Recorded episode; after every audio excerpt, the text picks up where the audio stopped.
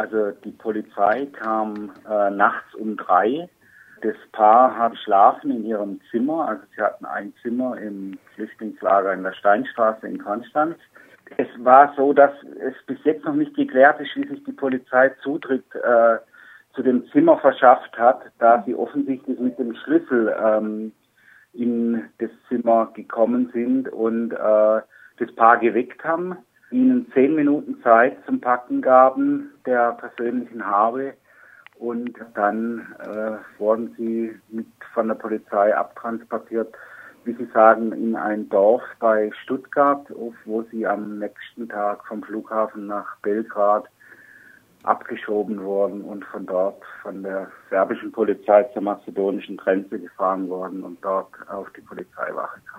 Eine Sache ist ja auf jeden Fall etwas merkwürdig in dem Fall. Das Paar war der Meinung, noch sich in einem laufenden Asylverfahren zu befinden und war daher in keiner Weise auf die Abschiebung äh, vorbereitet. Hast du da Informationen sammeln können zum Stand des Asylverfahrens? Was weiß man darüber? Ja, ich bin ja glücklicherweise telefonisch immer wieder mit Ihnen verbunden. Also das ist ja einer der wenigen Fälle, wo man das dann auch nachvollziehen kann, was eigentlich mit den Leuten dann so passiert.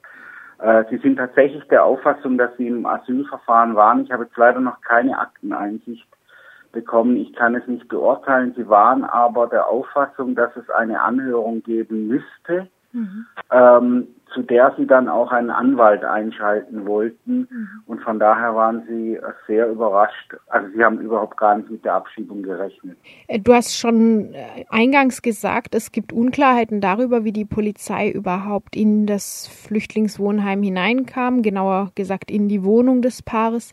Die, die Haupttüren der Gebäude sind ja oftmals offen in solchen Wohnheimen. Steht da dann Aussage gegen Aussage Flüchtlinge versus Behörden? Ja, das ist so ein, Streitpunkt in Konstanz, gerade weil es nicht zum ersten Mal der Fall ist, dass bei Abschiebungen die Flüchtlinge sagen, dass in ihre persönlichen Zimmer die Polizei sich mit Schlüsselzutritt verschafft.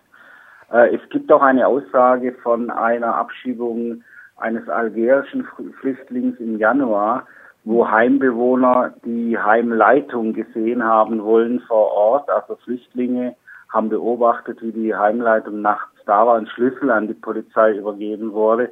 Das wird aus dem Landratsamt aber vehement bestritten. Also hier steht tatsächlich Aussage gegen Aussage.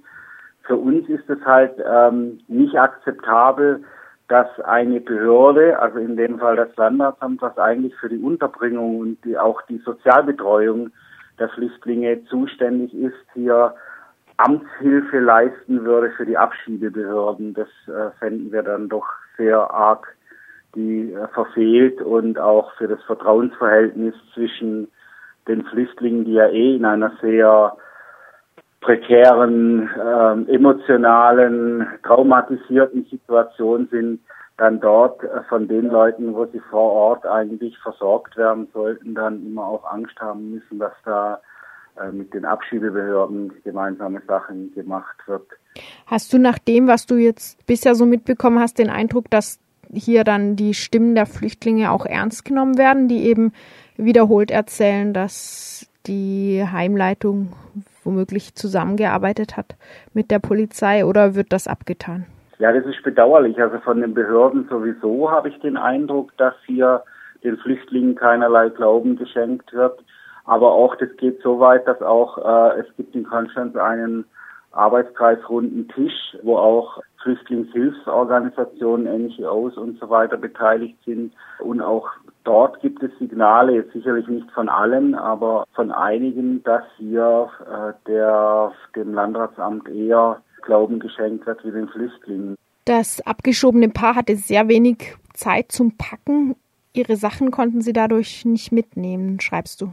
Ja, das ist auch ein Problem, was mehrfach äh, jetzt schon aufgetreten ist. Wir hatten eine andere Abschiebung nach Mazedonien, wo es der äh, Ehemann der Frau in einem anderen Landkreis in einem Flüchtlingslager untergebracht ist und äh, eine Besuchserlaubnis zu seiner Frau bekam und in, in dieser Nacht der Besuchserlaubnis beide abgeschoben wurden. Mhm. und es überhaupt nicht möglich war für ihn, seine persönliche Habe mitzunehmen. Und auch da stellt sich für uns eigentlich die Frage, was passiert eigentlich mit den persönlichen Dingen der Flüchtlinge, ähm, wenn sie in solchen Nacht- und Nebelaktionen abgeschoben werden. Also das sind Menschenrechte, die jetzt in Frage stehen hierzulande.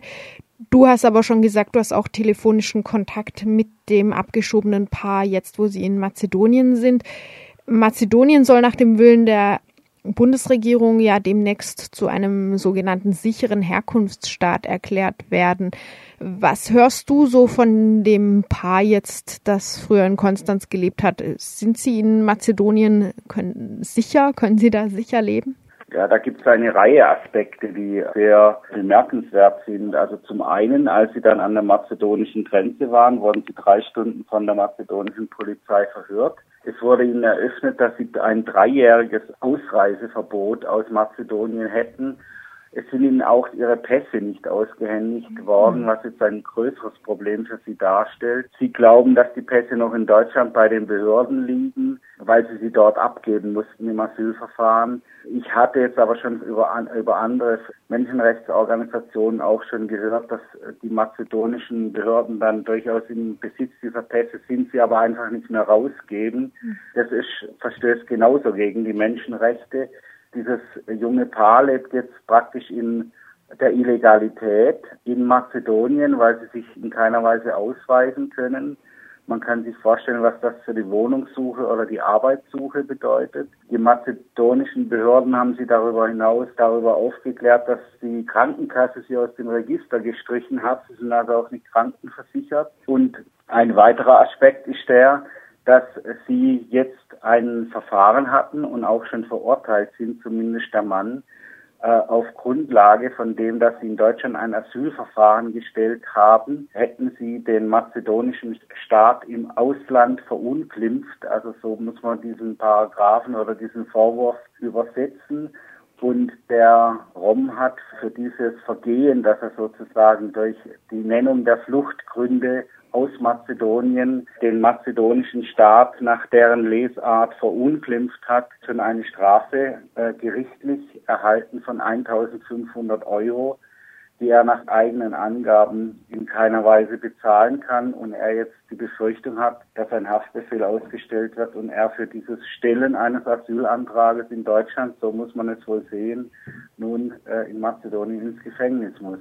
Ja, Menschenrechtsorganisationen wie zum Beispiel Chachipe prangern das ja schon seit längerem an, dass Staaten wie Mazedonien oder auch Serbien auf Druck der EU nicht so viele Menschen als Asylbewerber ausreisen zu lassen, genau solche Mittel dann anwenden. Das bestätigt sich jetzt voll an diesem konkreten Beispiel, das du nennst.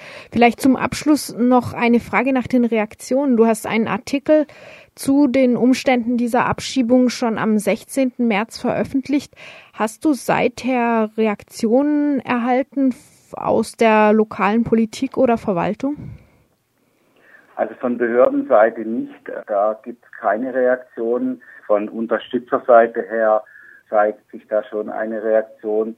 Und auch das Aktionsbündnis Abschiebestopp hat jetzt auch ganz aktuell eine Kampagne gestartet. Alle Kinder bleiben hier, keine Abschiebung von Roma aus Konstanz. Ganz einfach deswegen, weil sehr viele auch der Familien, die jetzt hier untergebracht sind, natürlich jetzt äh, eine Abschiebung droht und wir versuchen über diese Kampagne den Menschen Namen und Gesichter jetzt zu geben in der Öffentlichkeit und eine öffentliche Diskussion auch tatsächlich nicht über irgendwelche statistischen Zuwanderungs- und Abschiebezahlen zu schaffen, sondern real über die Menschen, weil die Kinder zum Teil auch hier schon über Jahre in die Schule gehen oder in die Musikschule gehen, dort im Jugendorchester spielen und so weiter, dass diese Abschiebungen nicht mehr anonym passieren, beziehungsweise auch schon im Vorfeld verhindert werden können.